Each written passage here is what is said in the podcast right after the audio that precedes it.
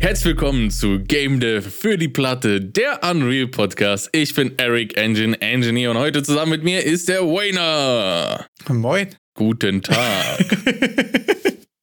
Ich habe momentan das Gefühl irgendwie, dass äh, ständig Leute darüber sprechen, dass sie beim, beim, beim Spiel entwickeln, egal ob es Hobby oder ob es aus Spaß ist, irgendwie sehr viel darum geht, ob man irgendwie dabei Spaß hat, wie es einem dabei geht und so. Ist mir letztens aufgefallen, Orange Pixel hat letztens ein Video hochgeladen, äh, was auch den Titel hatte, so, mach mal Game Dev lieber als Hobby, als quasi als Beruf so. Und ähm, da kam auch die Frage häufiger auf so, macht es einen, un oder was meinst du dazu, so, macht es einen unglücklich beim Spiel entwickeln über Geld nach nachdenken zu müssen? Also ich glaube schon, dass das dich unglücklich macht, weil Geld einfach oft ein leidiges Thema ist. Bestimmt auch beim, beim Game Deven. Also man hat ja irgendwie immer so ein bisschen das Ziel vielleicht im Horizont vor Augen, dass man sagt, ja, irgendwann dann damit selbstständig werden oder, oder vielleicht ist das so das, das Lotto-Spielen der Programmierer, ne? also man könnte ja schon, weil man sieht ja immer wieder irgendwie Stories von erfolgreichen Indie-Games, die jetzt vielleicht den ersten Blick jetzt nicht viel hermachen. Also ich meine, so ein Vampire Survivors zum Beispiel. Wenn ich mir das angucke, als, als unbedarfter Spieler oder als unbedarfter Programmierer, könnte ich mir schon den Gedanken haben, ja gut, da hat er jetzt irgendwie so ein paar Pixelzeug zusammengehauen, links, rechts ein paar Effekte äh, und, und verdient jetzt äh, sehr, sehr viel Geld damit, weil das auf allen Plattformen ist und jeder irgendwie zockt. Also wieso ich wieso nicht ich auch? Achso, du meinst, weil das sehr gerade so diesem vergleichenden Ding auch ist, das stimmt. Vampire Survivors ist ja im ersten Moment, wenn ich es mir mal ansehe, es ist halt visuell nicht so komplex. Also ich, es, sind, es ist alles insgesamt etwas, wo ich mir vorstellen kann, wenn ich mich da jetzt vielleicht auch weniger mit Game Dev erstmal beschäftigt habe, dass das so ein, hä, das kann ich doch locker an einem Wochenende zusammenhämmern und, und werde jetzt auch Millionär mehr. Ja. Sowas, dass das so eine Art Lottospielersatz sein kann für manche. Ja, funny. Da habe ich schon fast, fast noch ein anderes Thema, was ich noch mitgebracht hatte, weil nämlich äh, hier Architect of Games YouTube-Kanal hat ein Video gemacht mit, äh, warum Vampire Survivors keinen Spaß machen sollte oder so. Da können wir auch gleich nochmal drüber sprechen. Ja, ja. Ähm, weil ähm, bei diesen ganzen Diskussionen darüber ist mir auch aufgefallen, dass es, glaube ich, aber auch sehr viele Leute gibt, die sich mit, mit Game Dev ja unglücklich machen, klingt zu dramatisch, aber irgendwie ja schon, weil sie eben nicht auf den Markt gucken, aber trotzdem sehr große Erwartungen haben. Weißt du, ich meine? Also es gibt ja viele, nicht viele, aber es gibt einige Leute, die man gerade auch auf dem Reddit und so findet, die gesagt haben, ich habe jetzt hier zwei Jahre reingeputtert und jetzt will das keiner spielen. Und bei denen denke ich mir fast, wären die vielleicht glücklicher am Ende des Tages, wenn sie ein bisschen mehr auf Geld in dem Kontext mit, wer ist meine Zielgruppe, wollen die das wirklich spielen und so geguckt hätten, einfach damit die Resonanz ein bisschen größer ist. Ich Weißt du, dass man das quasi ein bisschen auf dem Schirm hat, um nicht von seinen eigenen Erwartungen auch einfach so krass enttäuscht zu sein. Einfachster Lifehack wäre, keine Erwartungen an seinen Erfolg von dem Game zu haben, wenn man, vor allem, wenn man es nicht haben muss. Ähm, auf der anderen Seite, wenn man diesen Erfolg natürlich haben muss, weil mein Einkommen und mein Dasein davon abhängt, dann macht es einen, glaube ich, ist es ziemlich viel Druck und super schwer. Und das ist auch das, wo Orange Pixel in der Video gerade drauf eingegangen ist, dass es halt einfach viel Pressure ist, wenn es abliefern und performen muss. Das ist, glaube ich, auch auf jeden Fall eine Sache. Aber für so kleine, kleine Indie-Pleb-Projekte muss man, glaube ich, sich auch ein bisschen entscheiden. Ähm, also mache ich zum Beispiel sehr viel, dass wenn ich irgendwie eine Idee habe, und manchmal hat man schon so die Gedanken, okay, let's fucking go, Leute, das ist die Million-Dollar-Idee. und dann muss man aber doch sich auch überlegen, so, habe ich wirklich Bock, das zu bauen oder habe ich Bock, eine Million zu verdienen? So, weil man muss ja auch so ein bisschen schaffen, seine eigenen Erwartungen, sich damit den Spaß nicht zu versauen einfach. Weil wenn ich jetzt denke, das ist die Million-Dollar-Idee und dann bin ich fertig und neun von zehn sagen, ne, so, dann habe ich ja trotzdem, dann habe ich es mir ja selbst total zerschossen. Wenn ich aber sage, das klingt einfach super super dumm und lustig und ich kann es zu Hause mit Kumpels auf dem Fernseher irgendwie gamen oder gebe den Steam Deck in die Hand mit meinem Game drauf und die lachen sich kaputt, mhm. weil es irgendwie super dumm lustig geworden ist und so, dann habe ich, glaube ich, auch das richtige Mindset, um Spaß dabei zu haben. Weißt du, ich meine? Ich verstehe, was du meinst. Es ist so ein, es ist so ein ganz, ganz, ganz, also da, da, da kommen viele Effekte zusammen, meiner Meinung nach. Man, man hat ja viel Zeit, wenn man, wenn wir auf Reddit rumforsten und uns diese ganzen Beiträge da anschauen, die, die ja dann quasi die Leute sind, von denen wir so sprechen. Ich glaube, das ist, da, da kommen viele Punkte zusammen. Also da kann man erstmal, äh, wie man den, den Erfolg davon misst, da kannst du ja verschiedene Arten und Weisen ansetzen der Erfolgsmessung, besonders wenn man bedenkt, was die Motivation der Einzelperson ist. Also wenn wir mal so hingehen, ja. ähm, was, was mich manchmal nochmal gut zurückholt, ist die Motivation zu sagen, also es gibt ja diese, diese Motivation, einfach besser zu werden in etwas. Dadurch, wenn wir dann jedes Mal im Game Jam teilnehmen und wir immer bessere Spiele rausbekommen, die, da ist ja so ein bisschen, da kannst du rangehen ohne den Vergleich mit anderen mit anderen Spielen zum Beispiel, sondern du vergleichst dich mit dir selber, hast dich selbst als Messlatte und wirst einfach besser. Äh, sobald du aber hingehst und, und irgendwie auch Anerkennung für dein Schaffen willst, dann kommen wir in diese Bereiche mit, da, da müssen, das muss auch irgendwie viel gespielt werden. Also jetzt komplett erstmal unabhängig von irgendwelchem Geld, weil es ist, glaube ich, auch schon schwer genug, dass kostenlose Spiele gespielt Dass werden. überhaupt jemand zockt, ist schon. Und dann kommt ja die Anerkennung da, da,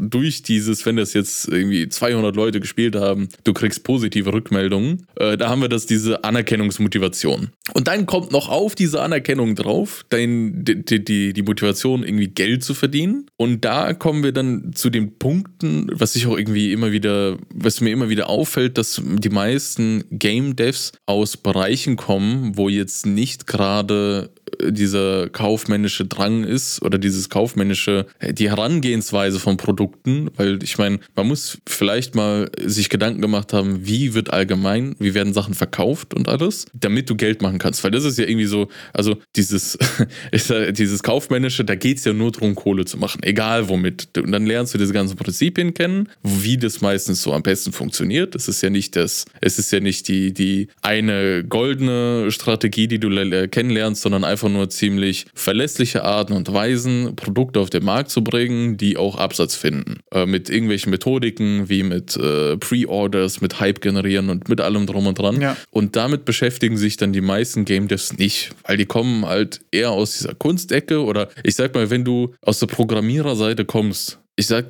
mit, mit Programmieren und Informatik und mit allem, da kannst du dich 30 Jahre lang beschäftigen und hast immer noch nicht alles gelernt. Das ist genug Load für einen Kopf.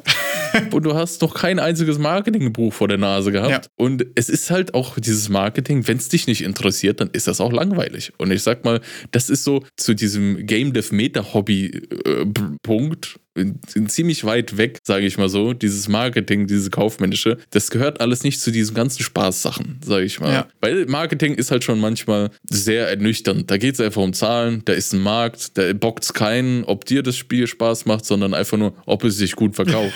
Was wir ja auch irgendwie am Anfang mal hatten, ja. dass nicht die Spiele, die sie Spaß machen, die besten sind, sondern die aus Sicht von, wo kann ich am meisten Patte rauspressen, das sind die besten Spiele im Marketing für, für kaufmännische Betrachtung. Da gehst du Whale-Fischen, wenn du einmal durchgemarketingt wurdest.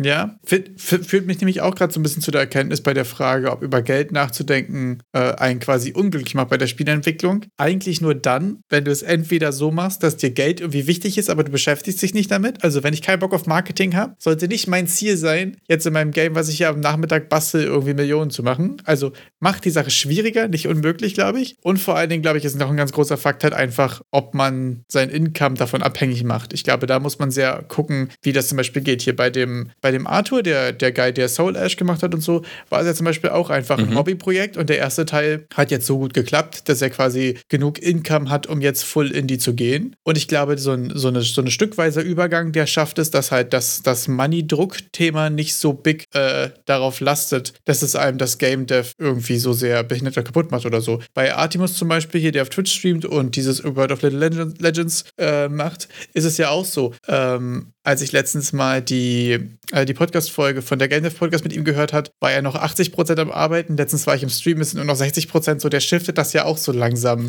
quasi rüber. Ich weiß auch gar nicht, ob da der Plan ist, jetzt irgendwie voll zu konverten oder so, ne? Aber so ist es so, je mehr Zeit das, das Projekt, das Game Dev irgendwie auch einnimmt, desto mehr hängst du finanziell auch einfach davon ab. Also wenn ich das Fulltime mache, dann hängt natürlich auch Fulltime mein Income davon ab. Und ich glaube, das ist die Sache, die man irgendwie auch irgendwie gut balancen muss, um nicht äh, ohne dass der Burnout irgendwie anklopft an der Stelle. Oder dass man da irgendwie dann auch einfach nichts Produktives schafft. Weil ich glaube auch so kreative Arbeiten unter, unter Zeit und oder Gelddruck ist auch eine schwierige Sache. Also wenn ich mir den Soulash-Entwickler, hm, wenn, wenn ich den nochmal als Beispiel ranziehe, der hat ja schon ein Spiel rausgebracht. Also ja. er hat erstmal den kompletten Game Dev-Prozess durchlebt. Das Spiel hat auch äh, eben Umsatz geschaffen, so dass es viel gespielt wurde, so viel gespielt wurde, dass wir zwei darüber reden. Und ja, dadurch hast du ja, du gehst ja schon mit, äh, mit deinen, ich sag mal, mit deinen Assets da rein. Du hast schon ein Spiel, du hast eine Reputation, du hast deine Fähigkeiten, weil das darf man ja auch nicht vergessen. Das sind ja auch gewisse Wertanlagen, äh, über die er über die Zeit da investiert hat. Und dann damit geht er in dieses Geschäftsleben des Game Devs hinein und kann da weitermachen. Ich meine, das ist ja ganz krass im Gegensatz dazu, zu denen, die dann von heute auf morgen einfach unglücklich im Job sind und sagen, ey, ich werde jetzt Game, ich kündige morgen und werde jetzt Fulltime Game Dev. Ja, ist einfach eine stabile Basis, ne? Weil ich habe jetzt schon mal nachgeguckt, also es ja. ist auch wirklich äh, Custom Engine ein Thema. Und jetzt quasi Teil 1 in Custom Engine mit so viel Erfolg rausgebracht, dass er sagt, er geht jetzt auf Teil 2. Da kann man viel Assets reusen. Die, die Engine ist quasi da, ist ja mehr oder weniger dann wahrscheinlich 90% Content, das wo erweitert wird. Ich habe zwischendurch mal reingeguckt, es gibt irgendwie auch neue, neue Rassen und die ganze Weltgeneration wird ein ganzes Stück hochskaliert oder so. Das fühlt sich an als quasi einfach der logische nächste Schritt quasi. Und das ist ja, wenn der erste Schritt schon sustainable war, ja. einfach ein super stabiler Plan auch, finde ich auch super interessant. Da hast du ja dann noch deine Zielgruppe schon geschaffen. Ja. Das sind alle, die die Soul Ash 1 gespielt haben und die werden wahrscheinlich auch, also ich sag mal, wenn dir Soul Ash das gefallen hat, dann wirst du sehr, sehr, sehr wahrscheinlich den zweiten Teil davon kaufen. Besonders, dass er ein bisschen in Aussicht stellt, wie, ja, das ist halt wie der erste, nur viel größer und geiler. Weißt du? wie kann man denn da Nein sagen? Richtig, ja. Also, das ist ja dann auch ab dem Zeitpunkt ein Selbstläufer. Da wird er wahrscheinlich auch die Kinderkrankheiten, also ne, äh, egal wie gut man ist, die Bugs werden kommen, die Bugberichte. Und dann wird der zweite Teil einfach wahrscheinlich nur besser sein als der erste, in allen Belangen. Genau, er hat jetzt auch beim zweiten Teil zum Beispiel auch angefangen, quasi Patreon zu machen. Und auf Patreon gibt es alle mhm. zwei Wochen Devlog. Und ich glaube, das auch einfach dann quasi auch community-technisch quasi den nächsten Schritt drüber aufzubauen, finde ich irgendwie super legit und total interessant. Da habe ich letztens was Interessantes zu Patreon gehört. Mit Patreon kannst du ja auch erst machen, wenn du Leute hast. Also wenn du quasi eine Community hast, der du dann auch irgendwie. Also ich müsste da schon ein bisschen auch für mich die Sicherheit haben, also einfach für meinen Seelenfrieden, dass ich das auch äh, delivern kann. Also ja. wenn ich aber Soul Ash 1 schon rausgebracht hätte, könnte ich mir vorstellen, vielleicht für den zweiten Teil des Spiels so eine Community für Pay in Patreon aufzubauen. Ja, interessant. Und ich meine, das sind jetzt hier irgendwie 20 Patrons, 128 Euro im Monat. Das ist jetzt nicht das krasse Commitment, aber das sind halt 20 Patreons, die dich dabei unterstützen, Game Nummer 2 zu machen. Ja. Und das sind ja in dem Fall auch einfach 20 Leute, mit denen du planen kannst, eigentlich ziemlich sicher dass sie schon mal schon den zweiten Teil kaufen. Also ja. das ist ja quasi Wishlist Plus so ungefähr. Und ja, wirklich. Da habe ich letztens was Interessantes gehört, dass Patreon ja eigentlich nicht so richtig ein Produkt verkauft, sondern das Produkt, was verkauft wird, also für die Supporter und so, und das fühle ich total. Ich mag Patreon ja. auch total. Ähm, das, was verkauft wird, ist die Idee, dass jemand anders quasi seinen Traum leben kann. Das ist ja eigentlich das Produkt, was Patreon okay. verkauft. Und da hatte okay. ich so einen kurzen Mindblow, wo ich mir dachte, stimmt voll, oder? Weil alle Leute, auch wenn man Streamer jetzt zum Beispiel unterstützt und reins habt oder so, ist bei mir jedenfalls persönlich persönlich dasselbe Gefühl. Ich mir denke so, zieh durch, oder? Also, dass okay. man sich denkt, so, das ist geiler Content, ich will, dass du das weitermachen kannst. Shut up and take my money. Das ist eigentlich das Produkt, was Patreon verkauft. Ich interessant. Ich, ich, finde, ich finde nicht, dass das, also ich sag mal, äh, das, kann, das, ist, das ist sehr komisch formuliert, meiner Meinung nach. Okay. Da das so den Fokus auf den legt, der diesen Patreon hat. Also ich finde, das hat, das schwenkt so ein bisschen was Negatives mit, wie, ja, du bezahlst dem seine Träume. Aber äh, ich glaube, im Endeffekt, wenn du jetzt Twitch nimmst, gibst du dem ja einen Sub, damit er, du, du konsumierst das, was er tut und das findest du gut und du möchtest, dass es weitergeht und gibst ihm dafür Geld. Achso, du siehst es mehr so quasi als Content-Subscription auch. Also es ist eine, also ja, auf jeden Fall. Wenn, wenn, wenn Twitch, wenn du denen Geld gibst, dann sind die interessiert daran, das weiterzuführen. Das stimmt. Also es ist auch im Endeffekt einfach in der Richtung auf Twitch. Und bei Patreon, das ist äh, eine Art und Weise, ich denke, bei Patreon ist das so, ähm, ich nenne es mal eine Nischenfinanzierung, weil dieses Spiel zum Beispiel, was da in, in Patreon ist, was dich da interessiert. Es ist ja meistens eher kleinere Projekte, die sehr nischig sind. Aber dadurch, dass du so in dedicated dafür bist ja. und du ein großes Interesse hast, dass das Spiel fertig wird, mhm. du zahlst dem deshalb den Patreon und nicht dafür, dass er seine Träume verwirklichen kann. Ja. Weil du, du möchtest, dass das fertig ist. Das ist genau deine Nische und dann ist es auch quasi teurer, weil es halt so nischig ist. Aber andersrum kannst du dich als Entwickler auch über diese Nische darauf verlassen, dass die, die wirklich dedicated sind, die das wirklich sehen wollen, auch bereit sind, über den Spielpreis hinaus dir mehr Geld zu geben. Also ich glaube, so, so funktioniert das mit mit diesen Nischengeschichten. So stelle ich mir das vor. Ja, das stimmt auch. Das ist auf jeden Fall ein großer Fakt. Also häufig ist es ja auch so, dass halt man über Patreon oder über andere Support-Plattformen äh, oder so halt auch einfach ja noch mehr Content derselben Art bekommt. Ne? Also genau. hier zum Beispiel ist es ja auch so, du kriegst die Devlogs und du kriegst dann noch extra Artikel quasi zum Thema Game Dev und so. Das stimmt schon. Also es ist auch immer so ein häufig so ein, so ein Bonus-Content-Thema dann, ne? Beziehungsweise häufig sind es auch äh, gerade in der Game Dev-Sparte und eine Sache, die ich glaube ich auch super wertvoll finde, ist, dass du halt dann einfach eine dedicated Community hast, die dafür Spieletests nutzen kannst und so. Die Leute haben Bock, die haben das Gefühl mitmachen zu können, die können früh reintesten. Immer geiles Gefühl. Als Entwickler weißt du, das sind Leute, denen musst du nicht alles erklären, die sind quasi schon involviert und die können dann das erste Feedback geben. Das ist ja eigentlich das Geilste von ich selbst weiß ja am besten, was beim Projekt ist. Mhm. Da gibt es Leute, die wissen schon, worum es geht, die können reintesten und danach zeigst du es Random Guys from the Internet und Girls, äh, damit du halt einmal so quasi unvorbelastetes Feedback bekommst. Und ich glaube, das ist auch geil, so diesen Game-Test-Zwischenschritt quasi zu haben. Ich meine, Miss ist es, glaube ich, auch mal in einem Streamer so, ich brauche keine Spieletester bezahlen, ich habe Patreons, die sind quasi gratis. Die freuen sich, wenn ich denen eine shitty Demo hinstelle und die mir Feedback geben können. Fand ich auch saugeil. Aber ist ja auch so, die Leute sind ja auch hungrig. Also. Weil, aber äh, vielleicht sind die ja auch ein bisschen biased. Natürlich sind die äh, biased. Äh, für dich. Ja. Also das ist ja dann vielleicht ein bisschen positiver bewerten, als es eigentlich ist. Ja, die sind ja vor allen Dingen auch deutlich mehr schon im Kontext. Also deutlich mehr forgiving, wenn du Sachen nicht erklärst. Also Leute, ja. die jetzt Soul Ash 1 gespielt haben, werden bei Soul Ash 2, wenn sie reinkommen und keine Steuerung angezeigt wird, trotzdem ja wissen, wie man sich bewegt. Auf jeden Fall. Und was so die Idee von dem Game ist und so. Und das finde ich, sehe ich zum Beispiel gerade im Freundeskreis häufiger, wenn du so Leute hast, die manche Genres oder so einfach noch nie gespielt haben. Und das ist so interessant, denen beim Game zuzugucken. Und das macht ja auch äh, Rasputin, glaube ich, der YouTube-Channel hat es häufiger mit seiner Frau gemacht, wo er gesagt hat: so, hier ist Breath of the Wild. die hat noch nie irgendwas gespielt. Die weiß nicht, was ein rotes Fass macht oder warum eine Kiste golden, warum eine Kiste irgendwo einfach rumsteht und da Sachen drin sein können und so. Also diese ganzen ja. Tropes ja. irgendwie einfach nicht kennt. Und das ist total geil und total interessant, äh, sowas zu sehen. Also, weil du ja gucken musst, wie ist deine Zielgruppe so? Willst du ein Racing-Game machen? Und die haben aber einfach schon zwei Trillionen Stunden Mario Kart gespielt, so, dann brauchst du dir nicht erklären, dass wenn da unten mhm. zwei Pfeile auf dem Boden leuchten, dass man rüberfährt, man schneller wird. Aber manchmal muss man solche Sachen ja auch irgendwie erklären oder anders kommunizieren. Das ist super interessant auf jeden Fall. Da hatte ich auch mit diesem Kommunizieren und Erklären äh, neulich mir Gedanken gemacht, dass ich glaube, also äh, Resident Evil 1 hatte ja solche pre-rendered Backgrounds. Ja. Da waren die Hintergründe pre-rendered und du hast ganz genau gesehen, mit welchen Dingen du interagieren kannst, weil die dann auf einmal mit der shitty Grafik auf diesem einigermaßen guten vorgerenderten Hintergrund waren. Ja. Da hast du quasi den Tipp aus der technischen Notwendigkeit gekriegt, ja. dass das interagierbar sein muss und dann weißt du, okay, dann kann man ja mal hinlaufen und irgendwas machen. Und ich glaube, dass es vielleicht, also ich frage mich, wieso ich bei vielen Dingen in Spielen ein, ein gewisses Gefühl dafür habe, damit kann ich jetzt interagieren und mit dem anderen nicht. Ja. Also es muss ja irgendeine Art und Weise geben, wie wir gelenkt werden. Ich weiß nicht, ob es vielleicht erlernt ist, dass es Sinn macht in dem Kontext, dass ich damit jetzt was machen kann. Aber die Möglichkeiten an, an Interaktionsmöglichkeiten in Games, die sind eigentlich super beschränkt. Also es gibt da tausend Sachen, wo man sich fragt, wieso kann ich das jetzt, wieso kann ich jetzt bei diesem super krassen Action-Shooter nicht über diesen hüfthohen Sound springen?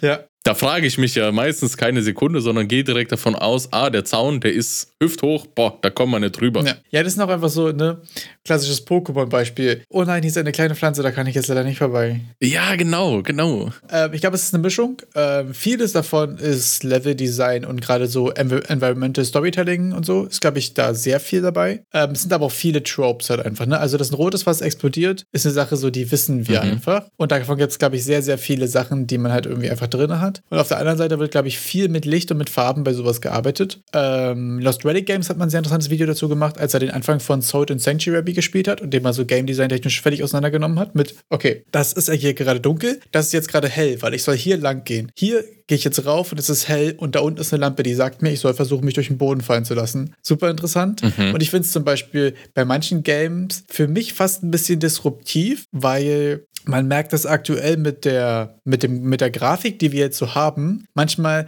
jetzt man zusätzlich und meiner Meinung nach manchmal ein bisschen übertrieben Sachen hervorheben muss. Ich fand es zum Beispiel, für mich hat mich, mich als ultra rausgerissen aus der Immersion, dass in äh, Horizon Zero Dawn jede Kante gelb angemalt ist und jedes Seil.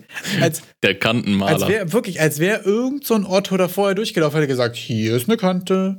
Achso, nee, da auf diesen Berg können wir nicht raus, deswegen da kommt da keine Farbe rauf. Hier ist, und wirklich so, also wirklich so mit Gelb extra angemalt, wo, weißt du, ich glaube, das kann man häufig auch subtiler machen und so. Zum Beispiel gerade bei vielen, äh, viel, viele Games arbeiten so mit, mit so Trampelfaden zum Beispiel, wo du so ein bisschen siehst, okay, hier könnte ich lang gehen, weißt du, oder wo irgendwie eine Fackel ist oder so. Da gibt es ja auch viele Sachen, aber ich glaube, das sind so die, die, die, die, die Mittel dafür. Bei Horizon Zero Dawn kann ich mir echt vorstellen, also bei, den, bei den Kantenmaler-Stories es ist halt wirklich, wie du sagst, also die, die Grafik ist so weit fortgeschritten, du kannst es jetzt nicht mehr unterscheiden. Auch andere Spiele von der Spielmechanik, die bieten dir durchaus die Möglichkeit, dass du überall hochklettern kannst. Assassin's Creed. Ja. So, und jetzt, wie, wie kriege ich Leuten vermittelt, die Assassin's Creed kennen und wahrscheinlich gespielt haben, weil es ja relativ gleich, Open World und so, dies, das. Ich sag mal, das reicht schon für, oh ja, Horizon Zero Dawn bestimmt auch gutes Game, dass ich bei dem einen jetzt hochklettern kann, wo ich will und beim anderen nicht. Ich muss auch dazu sagen, ich habe auch keine bessere Idee. Nee, also, ja.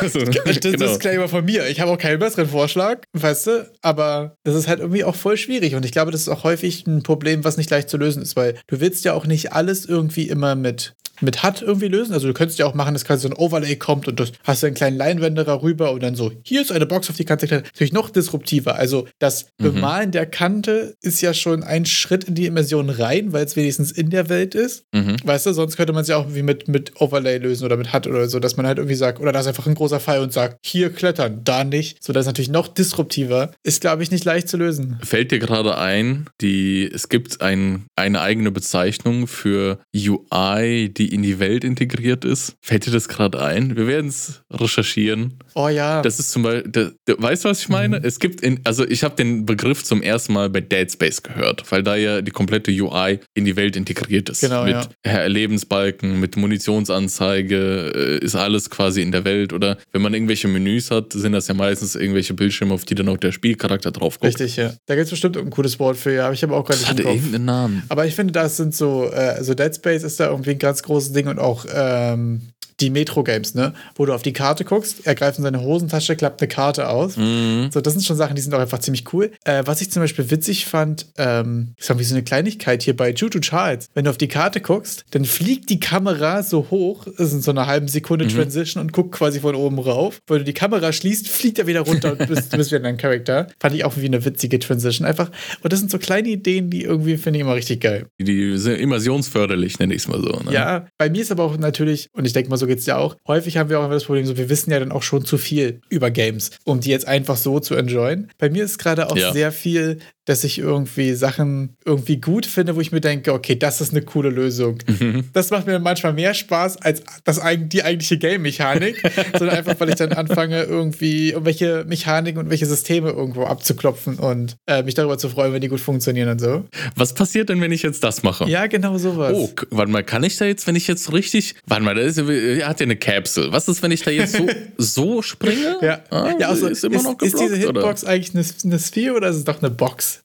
Probieren wir es mal aus. Ja, ich hätte es erkannt. wirklich mega funny einfach. Ist halt wirklich so. Da ist man schon zum, zum kleinen Tester mutiert teilweise. Ja. Siehst du, ich habe übrigens noch, äh, noch eine Sache, die mir letztens aufgefallen ist. Die hatte ich vorhin noch, als du meintest, ähm, was so die Ziele irgendwie angeht, wenn man ein Spiel macht und wenn man allgemein so Game Dev hobbymäßig oder auch mhm. anderweitig macht so, dass ich finde, bei gerade so bei, bei so richtigen Starte mit Game Dev Videos oder Tipps für den Start oder irgendwas, wird sehr häufig darüber gesprochen, machen, dass am Anfang irgendwie dein, dein Progress und so eigentlich dein Ziel sein sollte, um erstmal irgendwie klarzukommen und so. Versuche jetzt nicht das nächste WoW ja. zu machen, dies, das. Und ähm, Dabei finde, finde ich, wird aber von diesem Toolbelt, also von deinem Werkzeuggürtel, den du quasi aufbaust, immer sehr viel im Kontext von, das weiß ich, das habe ich schon mal gemacht, gesprochen, aber sehr wenig im Sinne von, alles, was du machst, kannst du dir auch als Asset irgendwie hinpacken und wiederverwertbar machen, bis du dann einen wirklichen Werkzeuggürtel von Sachen hast, weißt du? Also nicht so dieses, okay, ich habe schon mal ein Inventarsystem gemacht, wie war das letzte Mal, sondern mhm. ich habe schon mal ein Inventarsystem gemacht, ich habe das hier und nehme das mit. So den, ja, den ja. Punkt, finde ich, der wird häufig irgendwie voll vernachlässigt oder geht es nur mir so? Ich finde es wie voll schade. Weil ich gerade zum Beispiel merke, dass das super wertvoll ist, sowas zu haben. Ich glaube, dass ähm, wenn du jetzt einen Anfänger mit sowas konfrontierst, wird er überfordert sein. Das sage ich jetzt einfach mal so direkt raus, weil solche Tools modular wiederverwendbar zu strukturieren, zu dokumentieren, zu strukturieren, ist es nicht gerade einfach. Sage ich jetzt einfach mal so. Das ist halt, da muss man von Anfang an daran gehen an die Sache und es von Anfang an ordentlich durchziehen. Damit du am Ende irgendwas hast, was du, sage ich mal, nach einem Jahr, wo du dann nicht drauf guckst und sagst, was habe ich denn da für einen Quatsch gemacht? Ja, das verstehe ich auch. Wahrscheinlich hast du da auch recht, wenn jetzt wirklich du gerade so richtig fresher Anfänger bist und so. Aber ich finde häufig, dass es auch so Posts und Videos waren mit, wie wirst du langfristig besser und so. Und da hat mir, habe ich irgendwie häufiger gedacht, so ja, das ist ja noch dieser eine Punkt, mhm. der mir irgendwie voll wichtig wäre, aber wahrscheinlich auch biased von mir, weil ich es einfach gerade so sehr enjoye. Also jetzt zum Beispiel diesen Wobble wieder zu benutzen und so. Und ich bastel mir jetzt gerade meine prozeduralen Attack Animations einfach nur aus irgendwelchen kleinen Co-Routinen, die Rotationen over time machen mit verschiedenen Easing-Funktionen und so.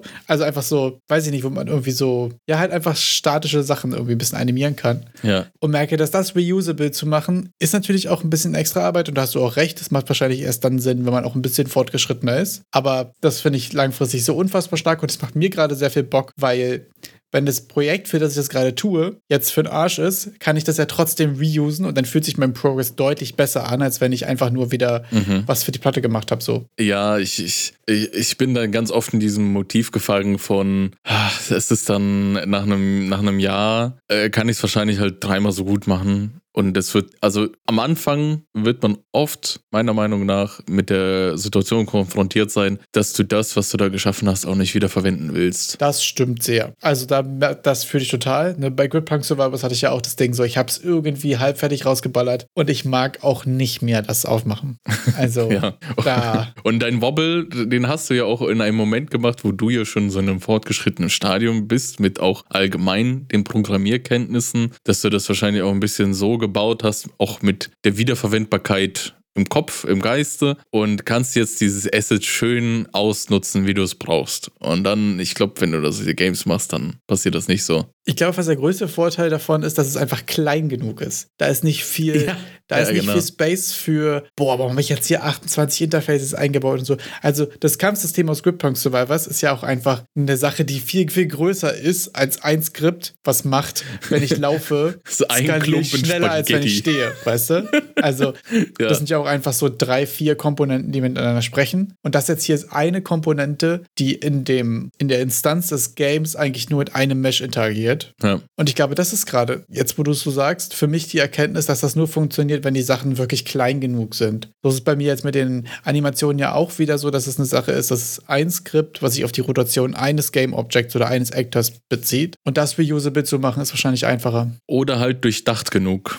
Oh, ich sag mal, die, die, also ist es entweder klein genug, dass du es einfach über die, einfach als Komponente dazu schmeißt, oder es ist durchdacht genug, so dass du es als Komponente dazu schmeißen kannst und es dir entweder mitliefert, was fehlt denn, damit ich funktionieren kann, oder sicherstellt, dass alles existiert, sodass ich, dass diese Komponente funktionieren kann. Sagen wir mal bei komplexeren Geschichten, wenn du irgendwelche Interaktionssachen willst und der Counterpart fehlt, ja. Dass es dann die Meldung gibt, wie Error not found, äh, andere Komponente bei anderer Aktor ah, okay, verdammt, da muss ich das da noch hinzufügen. Klar, aber das ist so, da musst du schon von Anfang an irgendwie rangehen und sagen, ja, das muss direkt so programmiert sein. Das finde ich gerade sehr interessant. Dein Gesichtsausdruck. Ja, du hast gerade gerade Mindblow, Mindblow auf meiner Seite, weil so. ich gerade festgestellt habe, die Sachen sind am, also die Reusability ist größer, je weniger die Abhängigkeiten sind und je einfacher die Interfaces sind.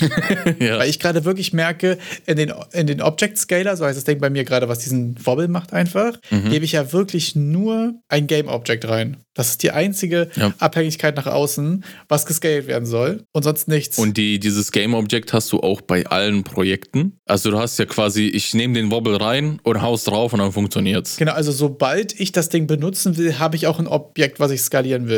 Ja. Und das ist richtig. Das heißt. Aber wenn du jetzt zum Beispiel ein Inventar nimmst, habe ich einen Character, dem gebe ich das Inventar ich brauch, muss jetzt auch alle meine Items so anpassen, dass die mit dem Inventar interagieren können. Das heißt, ich werde wahrscheinlich die Item-Klasse auch beim Inventar mitgeliefert kriegen. Das muss ich dann wieder auf das anpassen, was ich möchte in dem einzelnen Game.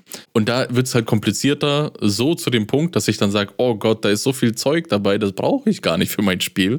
Ich mach's neu. Ist schneller. Das stimmt. Das erste Mal, ist ich habe, glaube ich, vier oder fünf Mal ein Inventarsystem in Unreal gebaut und es ist nie in einem Game gelandet. Aber das letzte, was ich gemacht habe, war wirklich so, dass es einfach einfach nur eine Komponente ist, die einfach Objekte reinbekommt. Also wirklich einfach C Object quasi als, ja. als Datencontainer. Und ich glaube, das war das erste, was auch reusable gewesen wäre, weil es halt einfach keine, keine eigenen Item-Struct mitbringt oder irgendwas. So den kannst du dann genau. ja immer noch machen. Ähm, oder du machst dann einfach einen abstrakten Typ quasi und machst dann die, die, die, die richtige Implementierung davon, abhängig von deinem Projekt. Aber das ist, da hast du schon recht. Also die Sachen gut reusable zu, usable zu machen, ähm, ist schon auch einfach ein fortgeschrittenes Thema. Auf der anderen Seite ist bei mir zum Beispiel sowas wie ein Widget für Damage Numbers. Ja. Ist ja einfach ein Actor, den spawnst du rein, den gibst du eine Zahl, dann machst du eine Damage-Zahl, die einmal kurz hochfährt, dann ist es wieder weg. Mhm. Das ist zum Beispiel eine Sache, die habe ich auch fünfmal gebaut. Unnötig. Habe ich fünfmal dasselbe gebaut. Hätte ich einmal ordentlich bauen können, hätte ich mir irgendwo zentral hingepackt, aber nee, ich habe es immer nicht wiedergefunden oder war zu faul, es rauszusammeln oder irgendwas. Oder auch so eine Health Bar zum Beispiel, so eine Debugging Health Bar, was einfach nur so ein Mhm. Klops ist, der da ist und du musst es nur mit einem Parameter irgendwo verknüpfen. Fertig.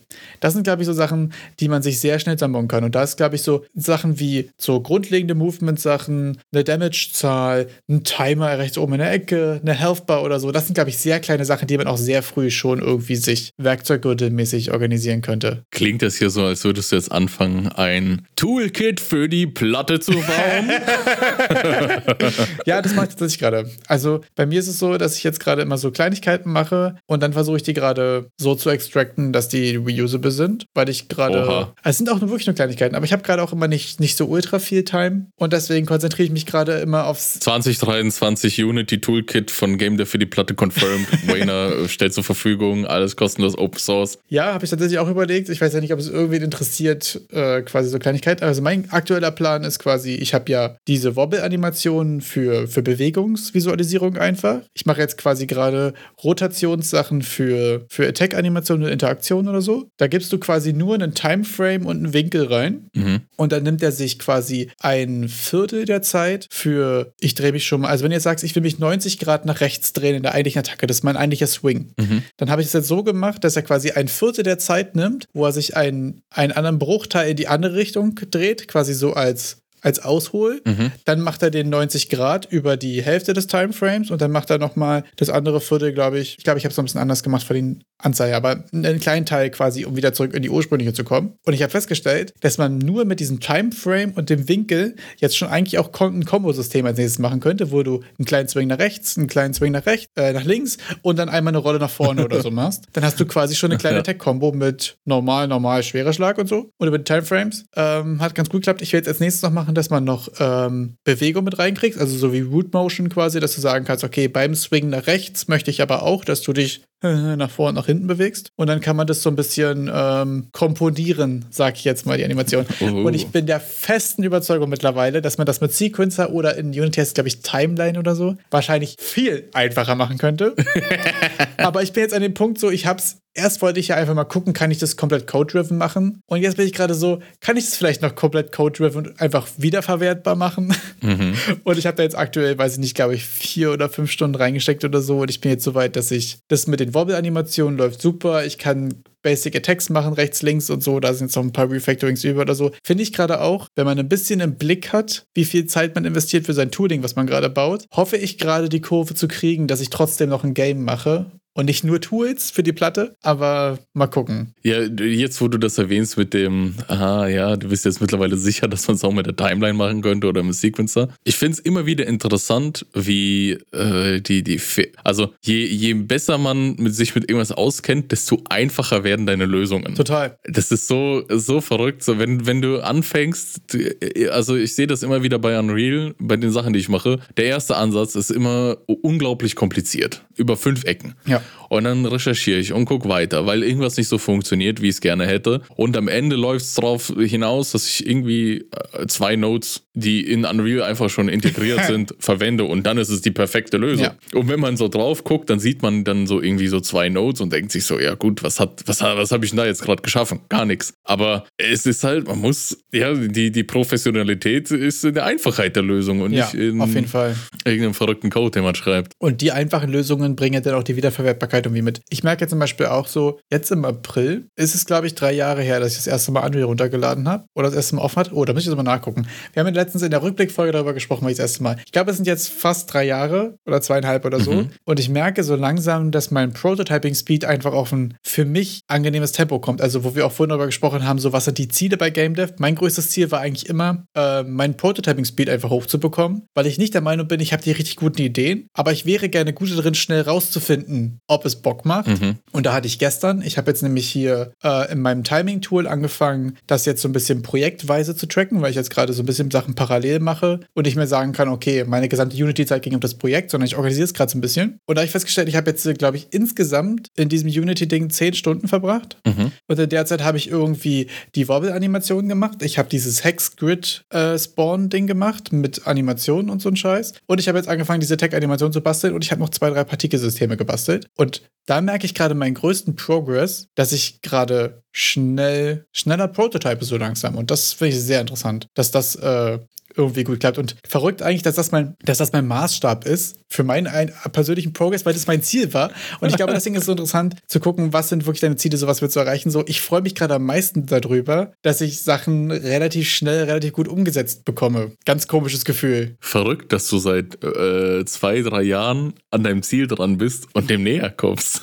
ja, aber sehr häufig fühlt es ja sich nicht so an, als würde man dem näher kommen. Weißt du, was ich meine? Und ich hätte das Gefühl, die Engine zu wechseln ja, ja. würde mich brutal weit zurückwerfen. Aber ich, die, die Engine zu wechseln hat mir auch übertrieben gut mal neuen, so einen Perspektivwechsel, mal andere Ansätze gegeben und so. Mhm. Und ich habe es beim Game Jam zum Beispiel mit dir auch extrem gemerkt, dass ich in Unreal auch deutlich besser geworden bin, weil ich einfach im letzten halben Jahr so krank viel gelernt habe. Unter anderem auch durch den Switch of Unity, mhm. aber auch durch, was man sonst alles noch so macht. Kannst du ja auch nicht erklären. Ich habe das Gefühl, äh, in letzter Zeit ist der Progress ziemlich gut. Liegt aber auch daran, und da muss ich auch wirklich sagen, ist der Podcast für mich auch ein krasser Amplifier gerade, dass ich auch ja. sehr viel Bock habe, Sachen zu machen und auch sehr reflektiert Sachen mache, weil ich ja weiß, dass wir am Sonntag drüber sprechen. Geht's dir auch so? dass du es nochmal aufbereitest, ja. Also, Doch, ich ja. reflektiere jede Woche, was ich letzte Woche gemacht habe und sehr viele Solo-Devs und andere kleine Indies und so sagen ja, so, mach Sprintmanagement mit dir selbst, so brauche ich nicht. Ich habe ja dir das erzählen kann einfach die Woche. der Podcast ist unser Sprintmanager. Ja, ein bisschen schon. Also ich sage immer so, was habe ich vor und ich merke ja, okay, ich habe mich mich verrannt die Woche in irgendwelche Kacke, dann gehe ich nächste Woche irgendwie Ultra Fokus ran. Oder ich sage, okay, ja. ich habe hier Sachen gebastelt, die sind irgendwie lustig, aber ich sollte sie noch reusable machen, bevor sie auf der Platte verrecken. Denn dann ist, was war denn bei meinen Sprints die letzten Wochen dabei? Da war dann immer nur betretenes Schweigen.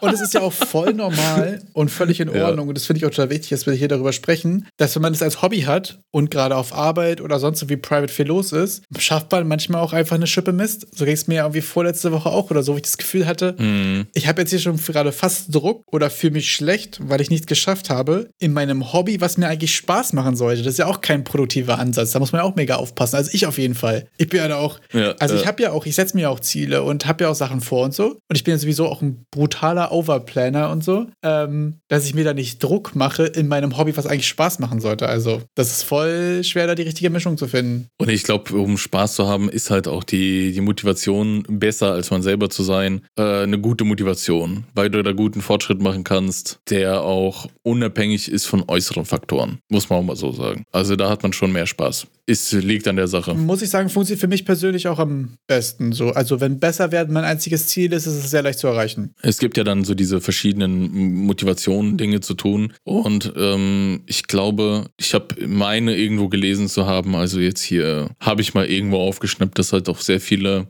äh, Leistungssportler, die an wirklich erfolgreich sind, sehr erfolgreich, sich auch eher daran gemessen haben also besser zu sein als man selber. Und dann natürlich in der Wettkampfsituation hast du eh den Ehrgeiz zu gewinnen. Klar, das ist schon ehrgeizig, aber diese Wettkämpfe finden ja einmal, zweimal im Jahr statt. Aber diesen konsistenten Progress zu, zu machen. Das kann man nur, wenn man sich an sich selber misst, weil du auch immer nur in der Situation bist, kannst dich halt viel häufiger an dir selber messen. Total. Und auch äh, die, die Verbesserung machen. Und dann gibt es hier irgendwann mal den, den großen Wettkampf, wo du gegen andere antrittst. Und da hat man natürlich den Ehrgeiz zu gewinnen, klar. Aber sonst, das, die Durststrecken zwischendrin, die müssen ja auch irgendwie Dopamin gefüllt werden. Weil sonst äh, wirst du es halt nicht machen und dann trittst du beim nächsten Wettkampf nicht an. Ja, und ich finde auch gerade bei dem Hobby-Thema ist es auch eine Sache, die ich lernen muss und musste, dass es voll okay ist, mal eine Woche nicht zu schaffen. Was noch schwieriger ist für mich, wenn wir hier dann zusammen sitzen und ich sage, ja, die Woche war ich nicht geschafft.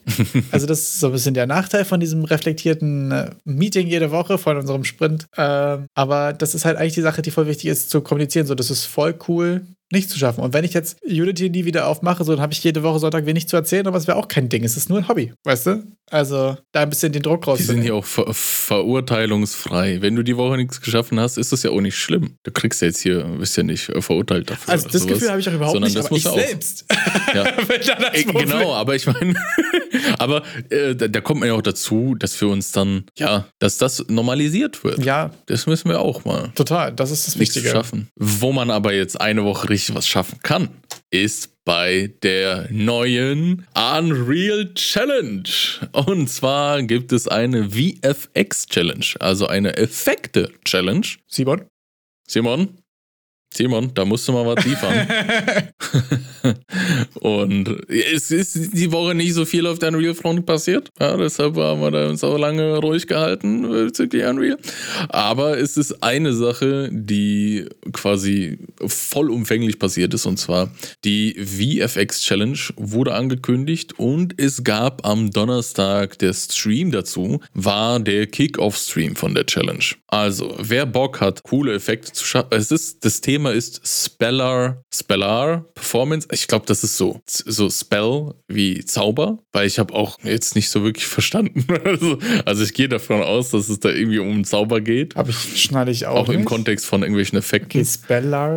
Also da, da muss ich, tut, tut mir halt leid, da ist meine Englischkenntnisse sind dann so, ich kann nur noch irgendwie mal deuten. Also ich, Okay. weil es ist, klingt wie Stellar, wie so ist wie Interstellar. Stern und dies, ja. das. Ja, ja, aber irgendwie ist es ja mit dem P, Spellar und Spell ist ja der, der Zauber. Also irgendwie zauberhafte Performance, irgendwie sowas. Vielleicht ist es halt auch eine Wortschöpfung und wir sind halt so blöd, um es zu verstehen. Ich hätte jetzt fast überlegt, ist es noch irgendwie ein, ein Spell plus Stellar Wortwitz, so von irgendwas? Äh, Genau, genau. Ich glaube auch. Ja, okay. Visual Effects Seite. Äh, Ziel ist es, ein, da der Satz sollte da nochmal klarstellen, dass es, glaube ich, da um Magie geht und sowas. We want to see what out of this world magic you can weave with the Niagara VFX System. Ah, okay. Also, also es ist Spell wie, wie der Zauber, Magie und es geht hier um ein Niagara-System Ah, okay. die ganzen Submissions, also äh, es ist wie immer, äh, soll ein Video äh, submitted werden von dem, von dem Effekt, wahrscheinlich auch drumherum. Äh, Full HD Resolution mindestens 10 bis 60 Sekunden. Das soll äh, wie immer natürlich die Videos ohne Post-Process, ohne Post-Production, also mit Unreal Post-Process ist okay, aber ohne Post-Production in anderer Ah, Software. okay. Es geht darum, das aus Unreal Also alles zu Video schaffen. pur aus der Engine. Ja, Okay. äh, Nur aus der Engine, also. Und es wäre nett, wenn man keine vorgefertigten Assets verwendet. Also, dass man wirklich alles von Ground up selber schafft. Ja. Ähm, ich weiß gar nicht, gibt es denn da irgendein Zeugs an, an For Free Stuff? Weil ich sehe, Houdini äh, ist da natürlich wieder dabei als, als Sponsor, aber ich weiß gerade nicht, ob man da auch kostenlose Houdini-Lizenz wieder kriegt. Ob das schon wieder die erste Anstelle, Anlaufstelle für dieses Jahr ist, Ähm, um Habe ich jetzt nicht gesehen, kann man, glaube ich, paar gewinnen. Monate abzuholen. ähm, bekommt man aber eventuell nicht upfront, wenn ich das richtig verstanden habe. Ich habe jetzt jedenfalls noch nicht darauf gefunden. Ähm, wann startet nochmal die Challenge? Am 2. Februar. Okay. Also die Challenge läuft Abgabe bis zum 2. März Okay. und der Supergewinner kriegt 1000 Euro, äh, 1000 Dollar, sorry, 1000 Dollar Cash und Houdini Sketchfab Artstation Und Stuff. Swag. Und Swag ist eigentlich das Coolste. Wer noch mehr über die Challenge wissen will, der schaut sich den Donnerstag-Stream an, weil das war der, der Kickoff-Stream für diese VFX Speller Challenge. Der geht auch ziemlich lange mit fast drei Stunden. Da sind wieder Profis aus der Branche dabei, die dann auch ein bisschen was dazu erzählen. Ja, ziemlich cool. Abgefahren, ja. Das ist fast ein bisschen sad für mich, ehrlich gesagt. Ich bin ja gerade auch so ein bisschen am VFX lernen und so. Aber Mhm. leider, leider in der falschen Maschine. Falsche Software. Nee, ich finde es gerade auch super nee, interessant. Man Niagara ist schon sehr cool. findet ja auch irgendwie sehr, sehr viel, sehr coole ähm, Beispiele und auch, ich finde zum Beispiel diesen VFX-Guide von League of Legends, den wir uns auch schon mal angeschaut hatten, ähm, Mhm. super interessant, wie sich so visuelle Effekte einfach aufbauen, weil das ja auch viel so ein Gefühl für Baukasten kriegen ist und so. Vor allem habe ich für den Weapon Swing, den ich jetzt gerade bei mir als Visualisierung von Angriffen zum Beispiel mitgenommen habe, ein Video gesehen, wo ich mich ehrlich gesagt ein bisschen verarscht gefühlt habe, weil da kriegst du am Anfang ein VFX gezeigt, was halt so ein so, ein, so ein Weapon-Trail-Swing einfach ist, ne? Und es sieht mega Ja, geil aus. ja. Und am Ende des Videos, gehen wir 25 Minuten oder so, hast du schon auch diesen Weapon-Swing fertig bekommen quasi. Ja. Aber es wurde ein bisschen verheimlicht, dass da vorne noch ein kleiner Impact, Impact ist, der quasi nochmal so einen Spark macht und ganz viele kleine Partikel, die rumfliegen und noch eine zweite Instanz von anderen Partikeln, die quasi radial wegfliegen und so. Und man denkt sich, Ah. also so ein bisschen, ein bisschen Juice wurde hier schon noch weggelassen. Und das finde ich, fand ich ein bisschen schade, dass es gar nicht erwähnt wurde. So. Also, das ist natürlich der Base-Effekt und es ist auch cool gewesen, das Video. Und es war auch geil parametrisiert, dass man das irgendwie dann noch Farben ändern kann und so. Und eigentlich ein cooler Partikeleffekt, wirklich nices Teil. Aber dieser kleine Dings mit übrigens, falls ihr das wirklich genauso haben wollt, braucht ihr noch diese drei oder vier anderen Systeme. Müsste ich jetzt lügen. Das hat mir so ein bisschen gefehlt. Da hat mir so kurz ein bisschen, Entschuldigung, ich glaube, hier wurde was unterschlagen. Ja, ja. Also, weil das sah schon auch echt nochmal ein Stück geiler aus dann damit. Und das hätte ich ja noch irgendwie gewusst, gesehen irgendwo. Das sieht für mich aus wie die Form von, das war jetzt Part 1 und Part 2 bis 5 sind nie gekommen. Ja, ich glaube, Oder ist es Tutorial Clickbait mit, guck mal, das ist das, was wir am Ende haben. Und dann ist äh, das Tutorial schön kurz, aber das ist nicht das, was du hast. Also Bait and Switch.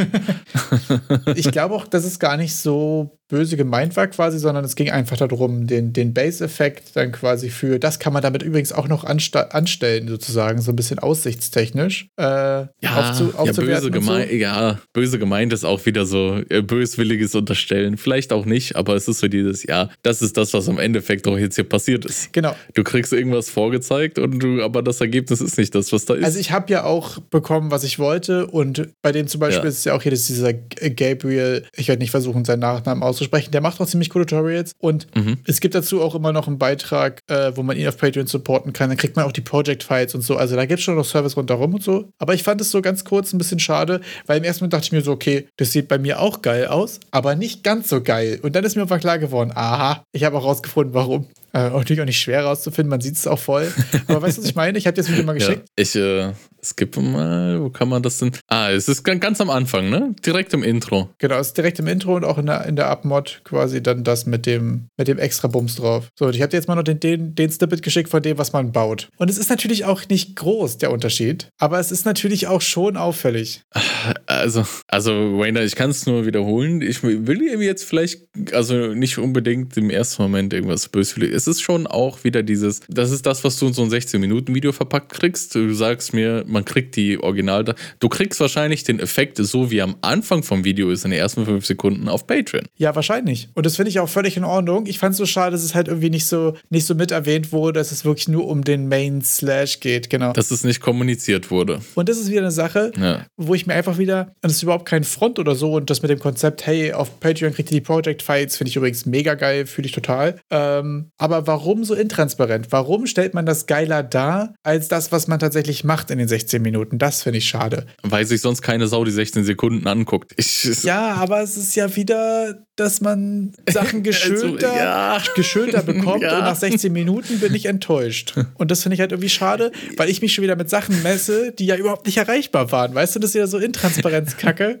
Das ist ja irgendwie schwierig. Aber ja, und dann, und ich sag mal, also ich, ich gehe mal gerade einfach davon aus, ich, ich impliziere jetzt sehr viel da rein, weil äh, das äh, jemand ist, der auch sehr, ich sag mal, erfolgreich auf YouTube ist mit äh, über 100.000 Subscribern. Wird der wissen, was er macht? Das ist kein Zufall, dass das so ist, wie es ist. Du bist nach 16 Minuten, wirst du vielleicht enttäuscht sein von dem, was du bei dir hast, hast aber wahrscheinlich dreimal Werbung schon gesehen und gehst vielleicht im ersten Moment davon aus, also ich sag mal, ich, ich ganz blöd, so jemand wie du als Pro, sage ich mal, der sieht, ah ja, da fehlen noch der Effekt und der Effekt, den sucht man sich dann noch zusammen und dann hat es sich für dich gegessen, die ganze Situation. Wenn du ein Anfänger bist, denkst du so, hey, wieso sieht es bei mir jetzt irgendwie so kacke aus? Habe ich wohl was falsch gemacht? Lass mal auf Patreon gehen, mal gucken, was da so abgeht, ob da noch mehr ist. Ich muss mal seinen Code sehen. Also das sind so Sachen. Ich hoffe halt wirklich, dass es nicht so ist. Also, aber du hast schon recht auf der anderen Seite, ihr hättet auch einfach sagen können, übrigens, ich habe jetzt hier noch drei andere Sachen drauf, Amplified, und wenn ihr mehr darüber wissen wollt, geht auf mein Patreon. Ja.